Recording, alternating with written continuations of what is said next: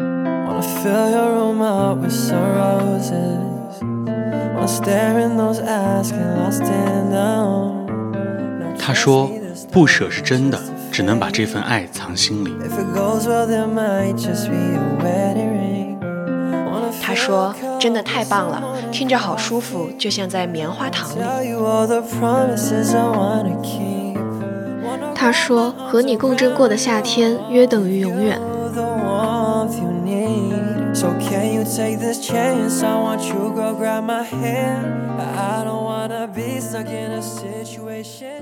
Hello，大家好，欢迎收听这一期的多云转晴，算是一个特别节目。我是顺子，”我是小刘。我是小徐，嗯，其实这期节目上架的时候，将近是我们节目发布的一周年嘛。嗯嗯嗯，然后也正好是第五十期，所以我们就打算在这一期节目中做一个周年回顾吧，算是给大家分享多云转晴幕后的一些故事。嗯，而且我看到有一些播客，它实际上也在做一些就是回顾，包括也有在教大家怎么去尝试做播客之类的事情。今天我们也会聊到一点，嗯，对， 那我为什么会在这里呢？因为你是新节目的主理人。对我是一个只有七期节目的主理人，今天也跑来回顾，就今天也邀请到了小徐作为一个小小的分享。作为一个什么新节目，作为一个主理人， 但是我们三个实际上都是主理人。 是嗯，，对，然后来分享一下做节目的一些经验或者说一些方法吧。嗯嗯嗯，嗯，那先说回来说我们多云转晴这档节目嘛，实际上这个节目确实挺久的了，不知不觉就做了一年了。对，嗯，然后我们回想起来，这个节目当初为什么要做呢？这个可能就要请小刘来给我们解答了，啊，为什么是我？因为你是主理人。你也是。 其实这个节目最开始要做呢，原因就是老板要求的。 其实大家应该在节目中也能听出我们的身份，就是我们是作为同事嘛，嗯然后来做这档节目的。其实除了说当时说要做音乐这个选题之外，嗯，还有其他的选项，嗯，这个就可能就我比较有发言权了，因为最开始，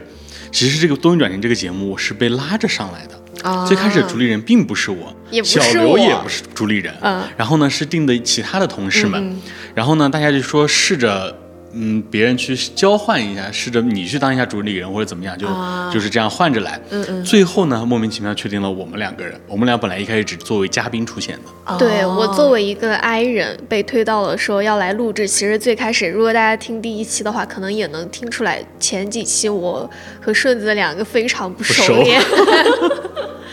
然后我们，嗯、做节目一开始其实规划了很多很多的方向。其实这个我们一开始想做一个音乐方向，当时我们甚至还有一些很多规划，比如说做律所、做故做事，故事，然后做星座，然后嗯、职场之类，反正有很多类都是有过规划这的。些小徐应该也没有听 说过。对嗯我我我来的太晚了，因为他很多项目都被扼杀在摇篮里。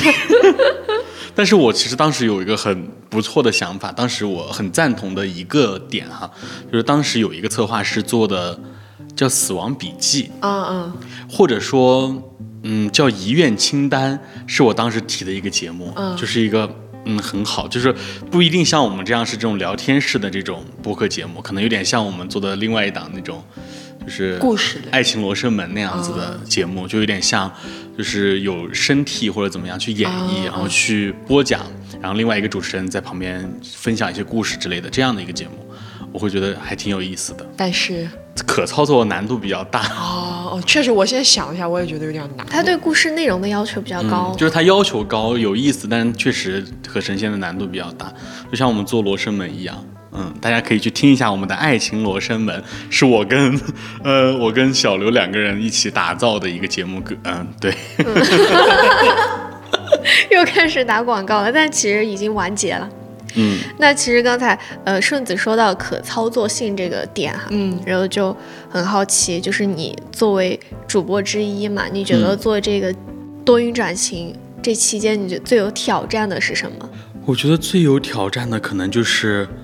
要输出有用的观点吧，这个一直是我们的一个弱点。但是听友群的朋友们说喜欢听我们 唠嗑，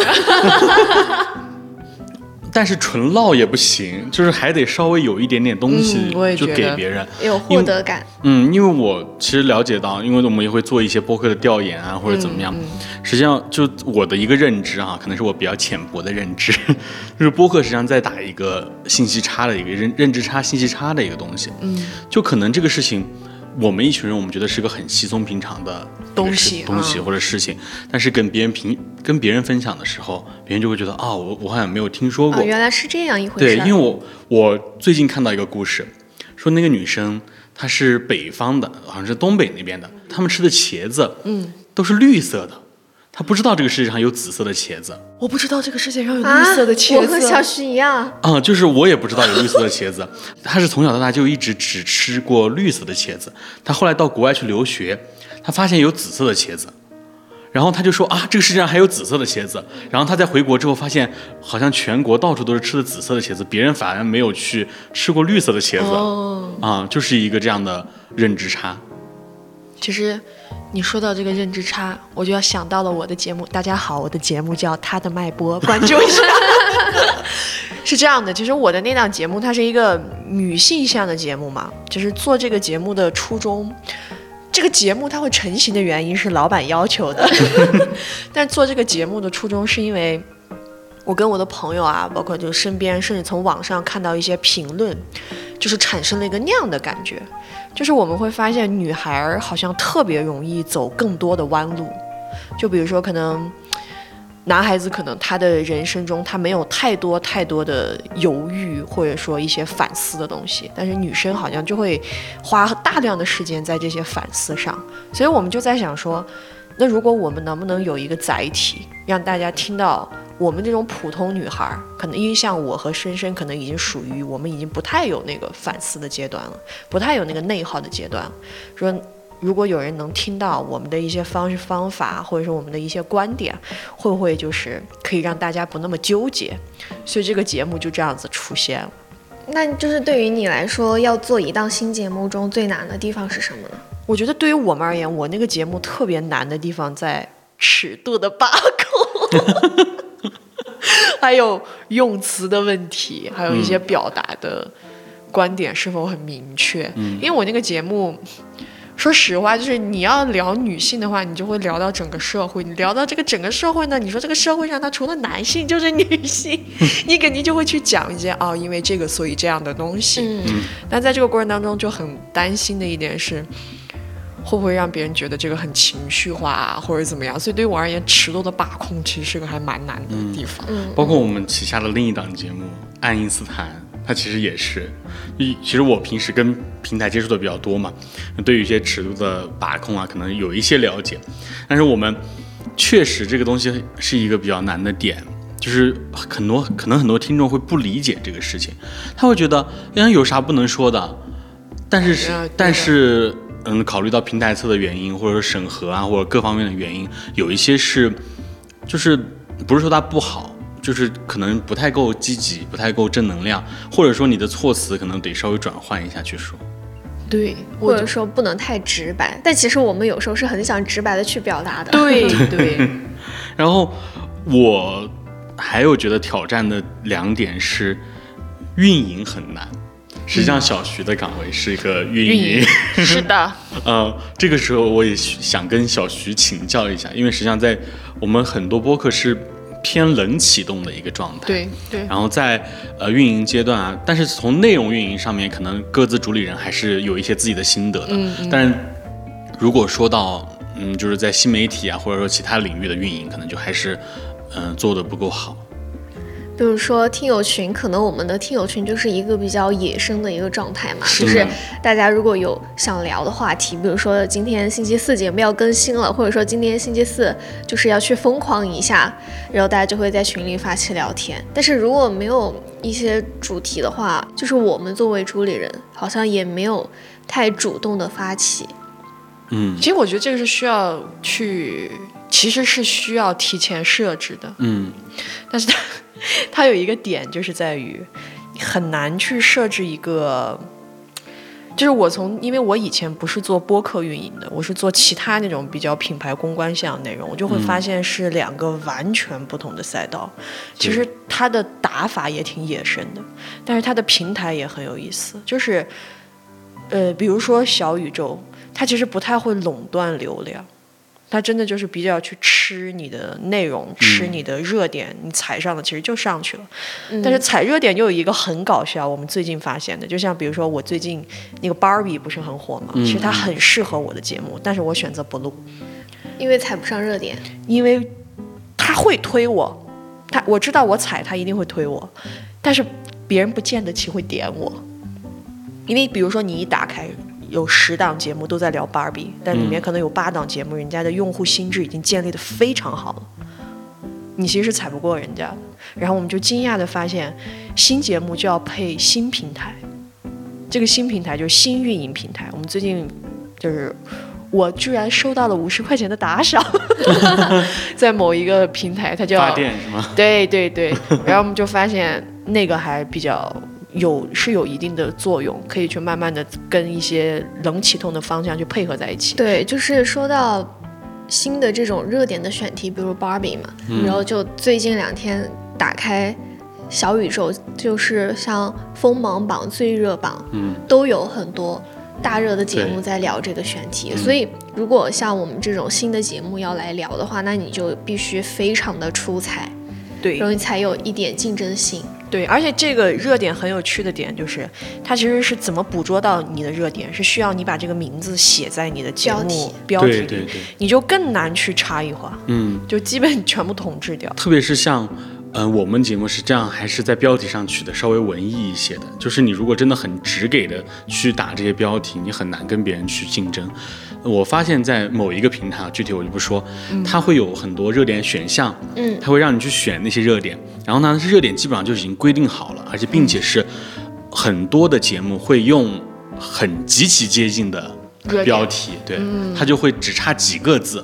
然后这样你就更难去打。如果你没有一个粉丝基础的话，你就很难跟别人比过去。对，所以嗯我们可能觉得新平台好一点。这周就轮到了你们，在那个发电上， 看看你们能不能收到五十块钱的打赏。很难，只能说 还有一个我觉得很难的点是保持新鲜感吧。嗯，因为也做了一年了，嗯，不是说对这个节目新鲜感没有了，还是有的。因为每次我们都在触及不同的领域，聊不同的话题，嗯，很难保持新鲜感的点是在于我们的故事就这么多，我们的喜经历我们的对在人地生球上经历生活的时间就这么长。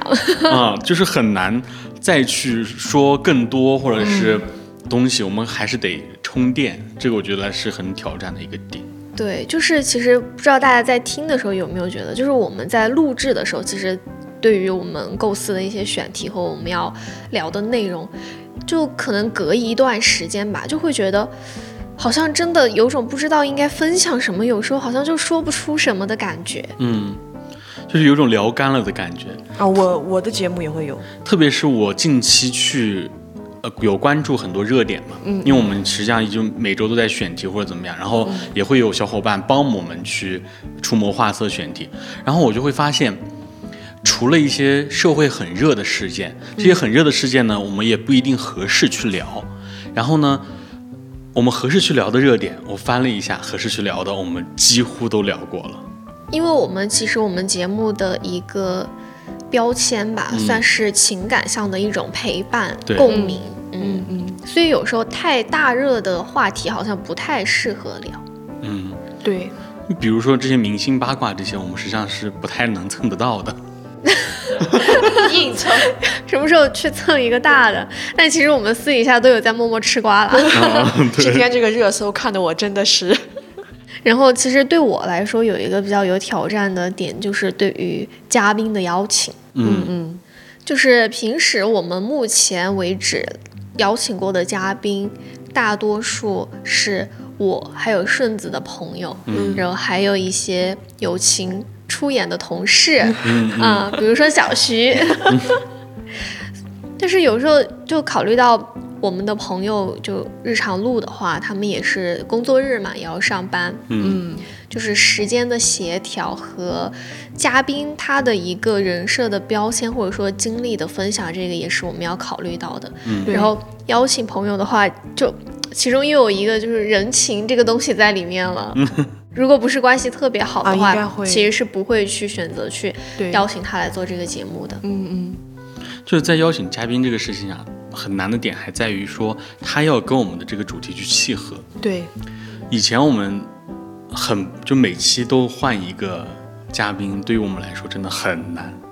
对、哦我们节目我也觉得刚开始的时候，每一期都换嘉宾，嗯，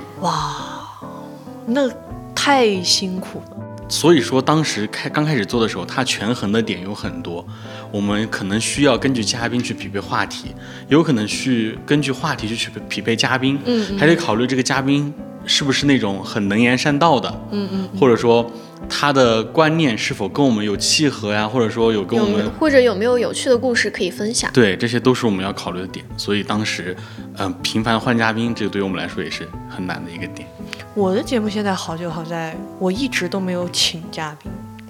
就一直是你和深深，我我和深深对谈，没有请嘉宾的原因其实很简单，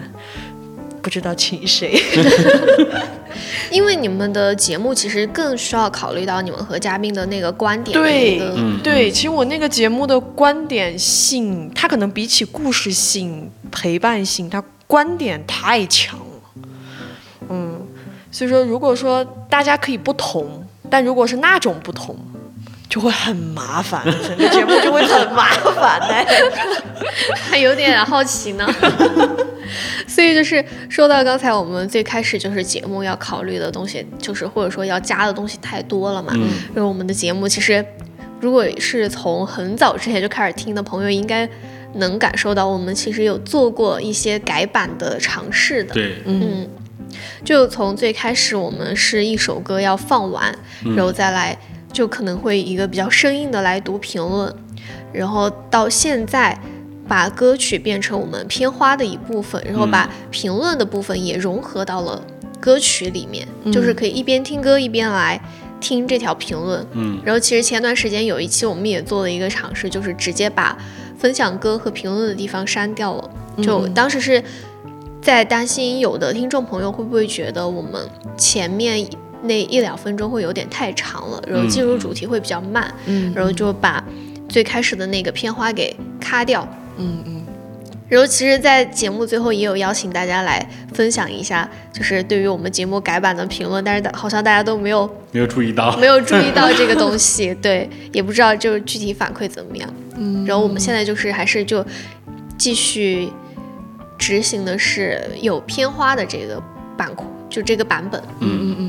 因为这个版本，我是我实际上还是在评论区里面看到过有人夸，觉得这个形式还是比较新颖的。啊，有吗？就是在我们大火的那一期小宇宙上那一期，哦哦哦，就是直火帮他们会觉得，哎，这这是我喜欢的歌，啊、同时还有一些很有意思的评论。其实做这个版本有一个我比较怎么说比较支持的一个点，就是我可以向大家分享我喜欢的一些歌。所以顺子就说我夹带夹带私私货，总是选一些英文歌。歌， 对，我就发现我们的英文歌浓度有点高。然后呢，小刘说服我的点就是，啊，我们这四期才出现了一首英文歌，所以如果大家呃有喜欢的歌，想要让它出现在我们的片花中的话，也可以向我们安利和推荐。那就说了这么多嘛，我们其实可以去回顾一下这一年，因为我们主打一个轻松陪伴嘛，嗯，实际上有很多还蛮好笑的事情，嗯， 大家可以来分享一下。我想起来我们上一次录的是哪一期节目啊？哦，好像是 City Walk。最后又顺子说，那说的那一段是，呃，四好像意思是说五块六，啊按照一般的这种就是说买他的话说应该直接就六块，应该抹零变成五块，他 说，但是它变成了六块，我可以理 解。然后过两秒觉得不对，我不可以理解。对对对，这个我跟小徐感受一样，因为我当时我们就是设定这个这个话题的时候，嗯我的第一脑子脑子里面第一印象就想到的是这个，说我说当时说的话是说，你比如说他这个二十三块六。二十三块六，那四舍五入的话就二十四块钱啊。嗯，我觉得还是可以接受。哎，不对，我不可以接受。 我当时就是一个这因为样的他反当时应。说他可以舍不能入。他当时说他可以接受的时候，我是懵的，因为我觉得这个不应该能接受。哎，接受这和是我我们这一期的主问，题不一样。 是我的问题吗？ 然后我觉得有一个很好笑的，让我印象深刻的地方哈、啊就是嗯第一期的节目里面，嗯当时我们的嘉宾豆豆，嗯他分享的是在操场跑步、嗯吃绿舌头的事情。啊，对。然后呢，他的故事大概是这样子的，具体可以参照我们的第一期期节目节目。他大概的故事梗概跟大家讲一下，就是他吃了一个绿舌头，然后去跑步，然后跑着跑着呢，结束之后就有点想吐，然后在操场上吐了一路绿色的东西。 然后当时他说完之后，我们就是在录制播客的房间里面，就是笑的根本没有办法继停续不下来继续录制。然后本来说想把这一期。的我们录制被剪掉的那个部分放出来给大家听一下花絮，嗯但是发现那没个了工程太久远了，没有对，已找经到。过了一年了。嗯 还有一个我觉得很好笑的事情，就是我经常读评论，然后读不通顺。是的，就是我们开头会有一个读评论的环节嘛，其实大家都有时候可能看见的时候会第一次读会读得很不通顺，很磕巴，嗯甚至被后期嘲笑过。我们节目的话，可能我那个节目不太容易好笑吧，嗯但是我那个节目还有一些地方挺感动的，就是但不是说录的时候感动，是就有一次我们我们录的那一期节目，它是讲女孩的月经的，啊。那期节目就是说，在最后的时候，深深讲了一段话，然后那段话就是出自一本书，就大概是讲她母亲跟她说她的月经是什么，就说你的子宫是一个宫殿，然后怎么怎么，就是一首小诗的感觉。然后在那个过程当中，我不知道是因为我跟深深那天可能录的确实是比较走感性心，你知道吗？最后真的是他念那个诗的时候，我们两个人 眼眶都红了。然后我这个人有鼻炎，一旦要哭了就会很难受，所以最后的结果就是我是这样捏着鼻子看他录完的， 就是因为我为了能够不要把那个声音收进去，但最后的结果就是，反正就是。又搞笑，然后又感动，然后在最后的时候，就是我们当时说那那个小诗的时候，其实我们不知道它出自哪，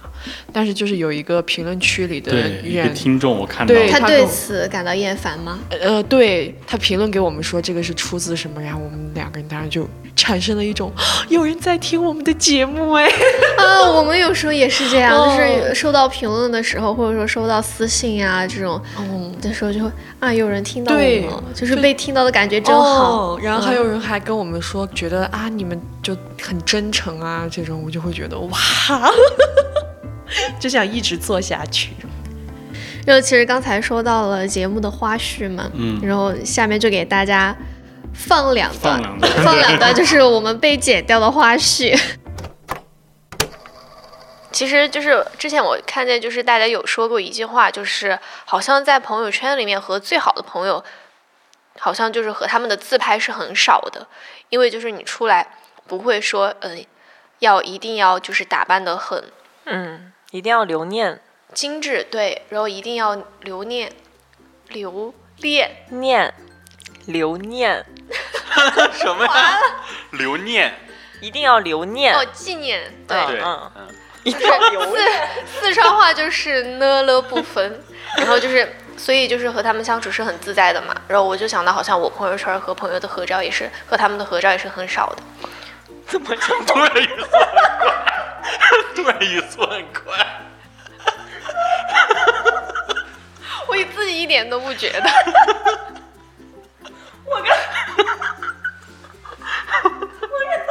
这一段要保留，我们笑这么 长。 留恋和留念的事，我就忽然感觉旁边肉宽的声音 好。收，咋了？刚才急啥了？我重新说这趴。好，话絮结束了。啊 那除了好笑，还有一种就是印象很深嘛，不一定嗯是好笑，但印象很深的节目。我印象比较深的其实是呃，录过一期是跟朋友旅行，嗯啊、那一期那个选题也是当时我提议的说，就是跟好朋友旅行怎么不算一场友情考验呢？是是嗯嗯是，嘉宾是詹詹，对，嘉宾是詹詹，然后呢，詹詹可能分享分享让我印象很深的一个事情，就是他是吃素的，然后呢，他跟他朋友可能在饮食上不合，哦嗯，但是我最好笑的点不是在录播客的阶段，是我录完播客，播客上架之后的阶段，嗯，因为我分享了很多跟我朋友在一块的一些故事，嗯，然后呢，我朋友听到那一期节目之后，直接在群里面艾特我，他就说居然在背后诋毁我， 然后呢，他们就说我是两面三刀的人，然后打引号。用这种方式再次认识你，真是抱 歉的。然后我就跟他们说，我说你们切不要轻易惹我，小心我在我节目里面 diss 你们。不要惹我，小心成为我节目的素材，是吗？ 然后你说到群里，就是其实我我们的听友群啊，也有曾经来过我们节目的嘉宾，嗯嗯，对，只是身份没有名牌，哦，走暗线是吧？是，主要是他们也不不是很活跃了。嗯嗯嗯，嗯，就像昨天在群里发的那个嘛，我发了一个表情包是。之前有一个朋友帮我做的那个小刘收到的那个表情包，嗯嗯然后我有一个好朋友，他就在群里，但是他几乎没有发过言。他看到那个表情包之后，就直接给我私发消息说，他就把那个转发给我说，他也想 要。我还有个潜在我们粉丝群的一个朋友，嗯之前我们做过有一期节目是。我分享说，那个有一个朋友去当程序员了，三十岁当程序员，那个，然后嗯嗯嗯大家在群里面也聊过这个话题。嗯嗯我那个朋友就跟我问我说：“说你说的是不是那个谁谁谁啊？”我说：“啊，不是 啊。”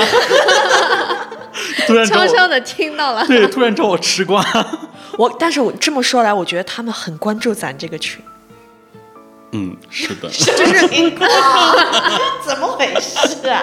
会默默 的会默默地关注潜水看到聊天记录，嗯群里面也有我的朋友，蛋黄的长裙，我们这是一 个。而且就是有时候我是我在群里发言了嘛，然后突然我就回我就会吓得一激灵，因为我忘记回我朋友消息了，但是我在群里出现了，然后就会被他抓住。 这是什么意思？嗯，生意是吧？ 这全部都是。然后让我说到我印象最深的，其实还是第一期，可能是第一期的那种新手的情节吧。嗯而且当时第一期我想的是，我们当时不熟练录播客，嗯然后还录了两次才算是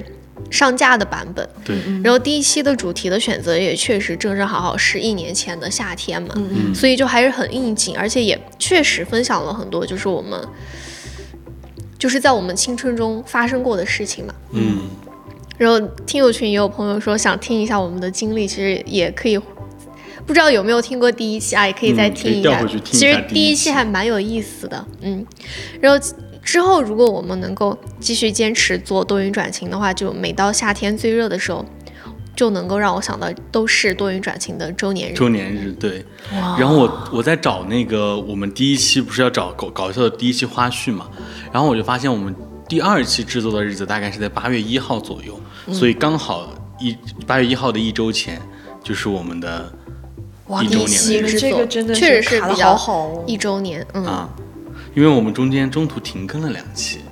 过年的时候停更了两期，啊刚好是一年是五十二周嘛，嗯现在就五哦十期，确实是一周年了。对。有获得哎，我第一次知道一年有五十二周， 没算过哎。因为经常要排一些排期啊什么的，所以就知道一年有五十二周。然后其实我们主要发展的平台就是小宇宙和网易云嘛，嗯然后在这里也非常感谢两个网站对我们的一些推荐和支持。嗯然后聊到这，我们在两个平台上面，就是播放量分别最高的都不是同一期，对，嗯，对。小宇宙最播放量最高的一期是前几期我们上了主页的编辑精选嘛，嗯，然后是聊拖延症那一期，然后在这里也非常非常非常的谢谢，就是把我们节目作为精选放在主页的那位不编辑知名 的编辑老师，嗯，至于这个播放量，其实我们还是想就是回顾一下，为什么它这个播放量会高？我当时我的想法是说，我觉得哈，是因为当时其实有比较多的知识输出那一期，你记不记得我们在录那一期之前，我们说我们要开始尝试在节目里面加一点知识输出的点。嗯，然后呢，我那在那一期录制录制之前，我就是做了一点功课，然后了然后了解到一些知识啊什么的，然后在那一期大概是分享了。嗯，一个叫滑梯效应，还有一个就是四象限，就是做事情的四象限分级法。然后可能就我觉得是因为有知识输出的点才会被推荐。嗯，然后还有的同事认为是我们在节目中分享了一种新的生生活活方方式式吧，比对如说对王姐她最近在骑行，这也算是一种年轻人的生活方式。嗯，然后你说到知识输出，我就想起，就是我们的节目其实上架这么久以来，没有受到过太恶意的评论吧。嗯嗯嗯然后但是就是拖延症那一期被推荐到主页之后，嗯然后就收到了有听众听了之后，就是觉得我们一期都聊的没有什么意义，没有什么内容。对，嗯但其实我们想说，我们节目的风格吧，就是想陪伴大家在做一些事情的时候。嗯，对，特别是我们在听友群里面也有很多人反馈说，就是比如说上班的时候摸摸鱼鱼的时候听一听，听然，后写作业的时候听，嗯，或者是通勤路上听一听，就是一个陪伴比较轻松的这样的一个状态。对，能陪伴大家就在存在于你们的生活中，也是我们的荣幸啦。嗯，然后说到网易云播放量最高的那一期是磕磕 CP 的那一期，嗯，看来大家都爱磕 CP。我觉得这一期可能是因为共鸣吧，因为大家都爱磕。嗯嗯， 而且《真相是真》和《真相是假》这两首歌确实太火了太，CP 之歌，太多人磕 CP 的时候会听，或者说嗯在剪辑的时候、时候会用这首歌来当 BGM。而对，且刚好我我们录那那一期的时候嘛，然后正在磕那个地心引力 CP，、嗯那又说那是苍兰诀最火的时候，哦，可能也有一些加持吧。无意之间踩到了呢，其实我们那一期也聊了很多 CP，甚至还聊到了一些运动圈的 CP。嗯， 好可惜啊，我那个时候不 在，什么时候初二啊？ 可 以可以 CP 二，狠狠的邀请一下，可以可以。后面我们看再尝试做，能不能做一期关于娱乐圈的，比如嗯说内娱、韩娱之类的娱邀乐请圈的我节目， ，PDF 多少多少页，到时候为小徐量身打打造一期。我狠狠的给大家出一个小徐的韩语白皮书。其实后面我们还可以做那种偏悬疑灵异的，因为也有朋友说想哦听。对对，灵异那类因为我们的运营的时候发现，关于那次我们那个，哎，那期是中式恐怖还是怎么？三把火那三一期把啊，火对，对在小红书上还蛮有热度的，啊，大家微信还嘛哎嗯还蛮喜欢那个。就是我后面到了天气快转凉的时候，我们就做一期纳凉特辑，可以，或者说我们到呃中元节的时候做一个， 也可以。然后说到一些选题，或者说刚才说到了一些关于嘉宾邀请的一个点嘛，然后在这里其实也欢迎大家，如果有感兴趣的选题，或者说爱听的歌，或者说你也愿意来和我们一起来聊天，一起来录制播客的话，嗯嗯也可以积极的报名。嗯，然后我们听友群的链接就放在节目的简介下面。嗯，而且关于这个听友群后面呢，会有一些活动运营的东西会上来，希望大家能 够持续关注。支持一下我们。 我们这个活儿太难做了，真的是。嗯，然后其实就在听的大家不知道有没有想要自己来做一档播客？ 那这一趴我们就可以去给大家分享一些，嗯从零开始做播客的一些小 tips 吧。嗯对，就我们也算不上是太权威，只是说能给大家一个从零开始的一个方法吧。嗯就首先是，如果大家也想建立个人播客账号来聊天、来发布节目的话，嗯，就有一本书推荐给大家，就是这本书里面有非常多的方法论，有很详细的操作流程。嗯这本书叫做《NPR 播客入门指南》。由我们的竞品公司 JustPod 的出版 的。上面还有很多，它是图文类的嘞，还不错的 嘞。非常非常的详细。就是如果大家有很对于想做这个事情有很大的热情的话，就其实在，嗯建立播客账号之前，就可以先稍微的嗯投资一下。是的，我想给大家分享的这个从零开始的呃做播客的方法，可能第一个大家得清楚自己比较擅长什么。对，就还是像我前面说的，它播客真的是在打一个认知差的东西。你可能在你某一个比较擅长的领域，你去做还是比较容易做起来的。就是我们不一定说追求流量或者怎么样，但最起码你在这个领域你聊天的时候，你会是比较得心应手的。嗯嗯这个是我想分享的第一个点。第二个点呢，就是嗯技术层面的吧，就是如果你真的是两个好朋友或者怎么样，大家不在一块儿，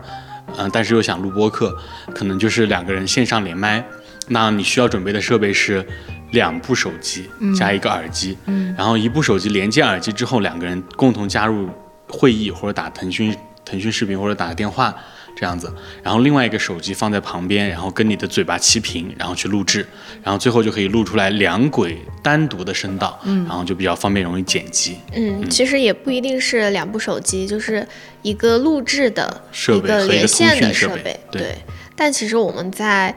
录制的过程中，我们发现其实 iPhone 就或者说其他的手机完全它够录制，嗯就录出来的音质也不会特别差，而且有的手机它在设置中是可以把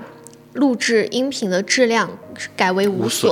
损哦然后其实就，而且手机别拿太近，然后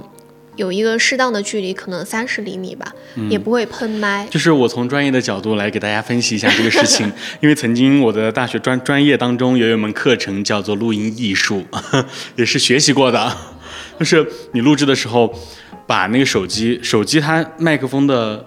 收音部分是在你的那个下端，充电口的下端，对。呃，这个我可以给大家分享一个有趣的小故事，就是我经常发现有一些人，他发语音的时候，他不是对着手机的下端，他是对着屏幕，甚至说是上端上端是上端不是听传筒出吗？声音，呃，听筒。啊，就是我就发现有些人就拿的位置不对，哦， 就是你录制的时候，呃，它它的录制的地方是在它的下端嘛，然后你尽可以用书把它抬高，然后你把那个手机侧放在你的嘴巴旁边，跟你的、跟你的嘴是平齐的不，要对着，嗯嗯，然后手机侧放，这样它会防止喷麦。嗯，就这样子。因为之前我们就是在家里录制的时候，就是发现那个手机放在比较正对于嘴前方的话，真的很容易喷麦，特别是有时候很激动的时候。哦，对，而且就是在小宇宙的公众号里面，也对有一些新手做播客的一些方法。它有一篇置顶的推文，然后大家可以去看，对嗯远程录制啊之类的事情。顺便对都给我其实发了好多遍。 其实我觉得做播客这个事情最难的，如果是新手要最难的话，应该是在后期的部分吧，就是后期剪辑音频，嗯，然后加 BGM 的那个部分，因为其实你后期也有一定的制作的逻辑和设计对。，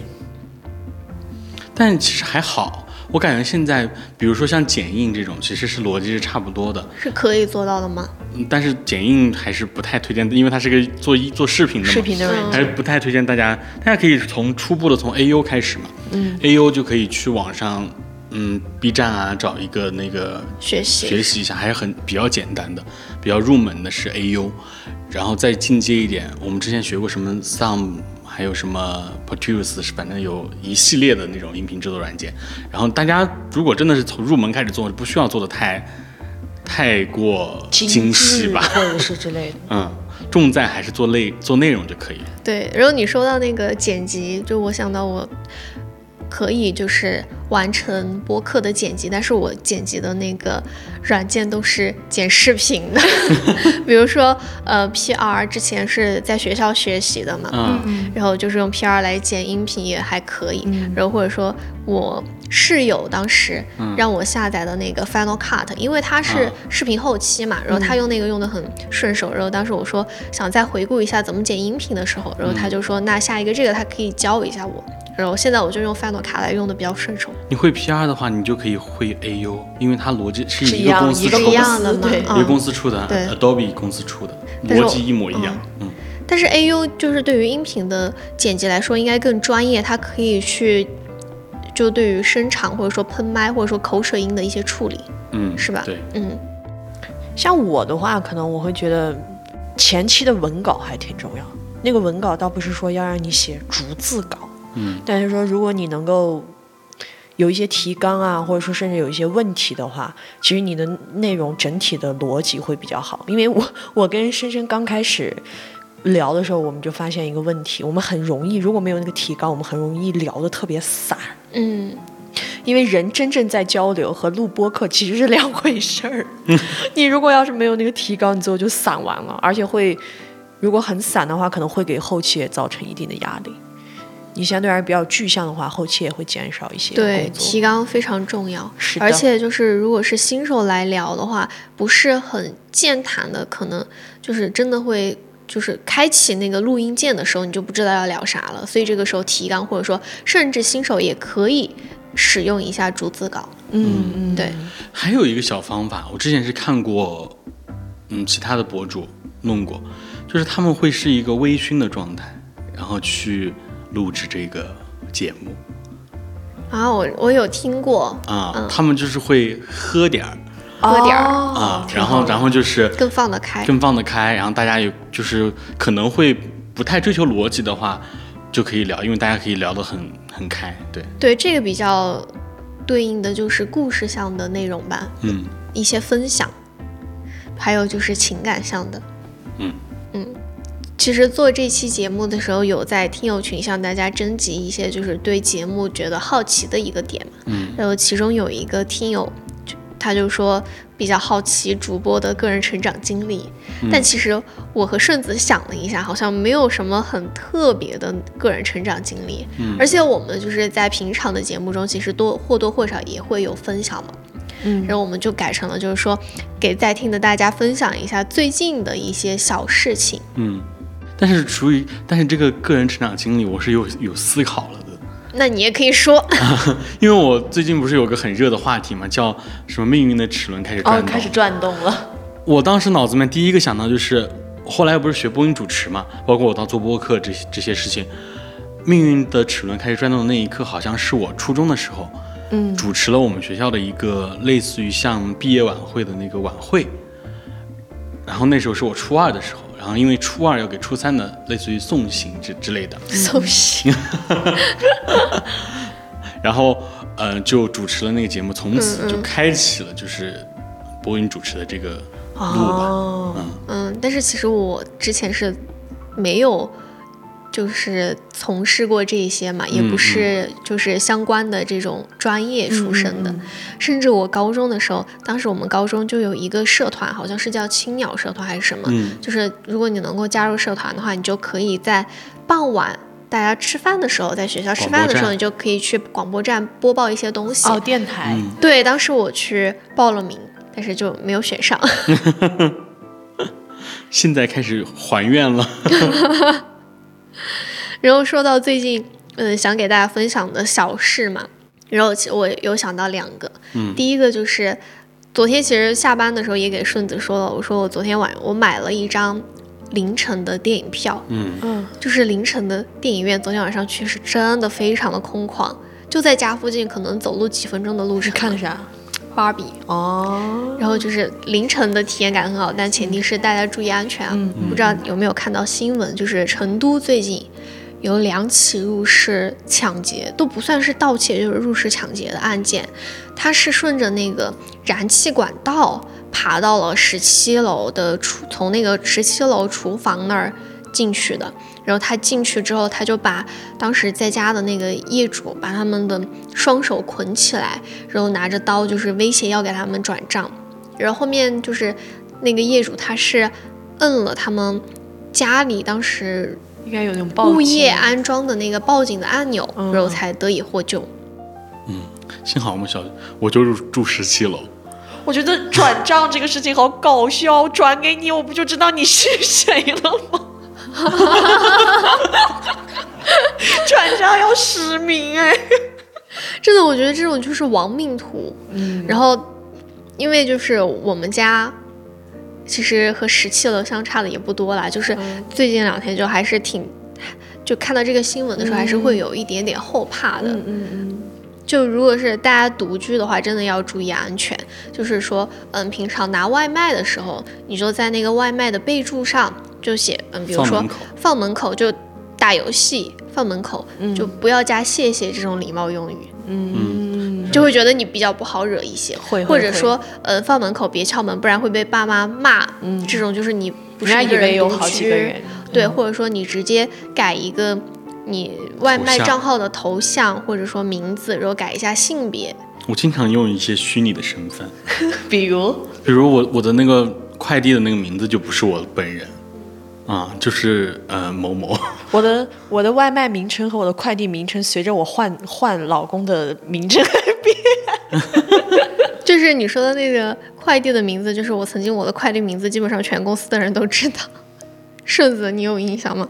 我好像有印象，因为有一次一个快递一直没有人拿，然后就被问到是谁的快递，大声念出 ID，元气少女郭德纲，哇，我的淘宝的那个 ID 叫酿酿收割机，哇哦， 我的就不念了，对。然后就是说到名字的这个虚拟嘛，嗯，然后还有就是大家晚上睡觉前一定就是，我现在就是每天睡觉前我一定会查一起下床查一下那个门到底有没有反锁，嗯嗯然后最近就是除了反锁门，还要关好就是窗户嗯和阳台门。嗯，然后有条件的话，其实大家可以在门口安装一个电子门铃，就是有摄像功能的。哦，对对对，也算是一种保护自己的方式对，吧，就是大家因为可能听我们节目的也有一部分已经工作就是独居的女孩儿这种朋友嘛，对，就是大家还是都注意安全。让我想到最近分享一件小事，嗯，还是我本人还是跟综艺比较挂钩吧，嗯嗯就是我那天还跟小罗在分享，说我被那个那个同一个周末更新的两个综艺给狠狠撞到， 就是一一个还是我之前推荐的《种地吧》哦还有那个少年还有《桃花坞》，嗯嗯，然后他们这两个节目在那一周更新的大概是是这样的内容，就是他们做了一个类似于行为艺术的，嗯嗯，然后对着海边喊话，是桃花坞的那个节目，对着海边喊话，然后说，嗯、对某一个人或者某一件事情道歉吧，嗯然后里面比较让我有触动的就是说，他们谈到一些涉及校园霸凌的事情，啊，就是鸟鸟分享的是，他算是校园霸凌的旁观者，他没有去参与校园霸凌，但是你实际上你不知不觉你就是校园霸凌当中的一份子，因为你没有去帮他。然后呢，徐志胜分享了他自己被霸凌的经历啊，然后呢，他说了一句话让我很有呃触动，他就说，经常大家一起走，然后他都不敢，就是自己鞋带不敢散掉，因为他怕自己哦蹲下来系鞋带就没有人会等他。这个确实啊，以前青春期比较敏感，就是情绪、心理上面这这方面比较敏感的时候，就是和好朋友走在一起，然后你蹲下去系个鞋带，发现好朋友们都往前走了，然后你一个人在原地，然后这个时候站起来真的很心碎。嗯然后种地吧，那个狠狠撞到我的点是，嗯，真的是命运的齿轮开始转动。就它里面是那个里面大哥他亲手接生了一个小羊，那个小羊本来就奄奄一息了，就是不太行了。他们把那个小羊抢救过来，然后呢就把它当成那种宠物来养，就对它很好嘛。然后我看那些标题就是说他们是送别那个小羊，因为他们要养的那种肉羊嘛，他羊我以为是送到养殖场去养了，就养肥一点再卖掉。我以为是把那个小羊也送到养殖场去了，因为我还在网上看过类似于路透，就是说说小羊在那养殖场里面被养得很好这种路透，我就以为是把小羊送到羊羊羊场去了，结果是那个小羊死了。就就是还是没有对，那个小羊它是先天性心脏病，然后就去世了。这个不是最创的点，最创的点是，嗯，小羊去世的那那几天，刚好是小羊出生的那一期的节目播出的日子， 我要阴暗的爬行， 撞飞所有人。就是真的很很创。然后他们他们节目会有一个就是类似于就是，呃，粉丝陪影的活动，就你陪陪粉丝一起看那个节目更新。嗯，当时就是没有，就只有两个人，其中的两个成员，他们一共十个人嘛，嗯只有其中两个成员陪陪那个粉丝去观影。嗯然后他们也是那种强忍着那种悲伤的情绪，然后他们也找了一个借口说其他人就是不不太舒服。嗯之类的，然后就还是陪粉丝看完了那个小羊出生的那个片段。天天哪，啊就这是个看着真的他出生的影片，然后但实际上接他已受的是经他的离去。对，嗯，我就觉得啊，这真个的哦真的好被创狠啊狠创到。如果大家有机会可以去看一下这两期。让你让我们感受一下被撞是吧？然后其实这一期我们的一个回顾的节目到这里，其实内容也差不多了。就如果大家最近有一些想和我们分享的故事，也欢迎在评论区和我们分享。 那我们最后就祝多云转晴一周年生日快乐吧！撒花，然后最后也就是谢谢大家的收听、评论、点赞、收藏和订阅。嗯，就是大家的支持是我们继续做这档节目的动力。那我们下期再见，拜拜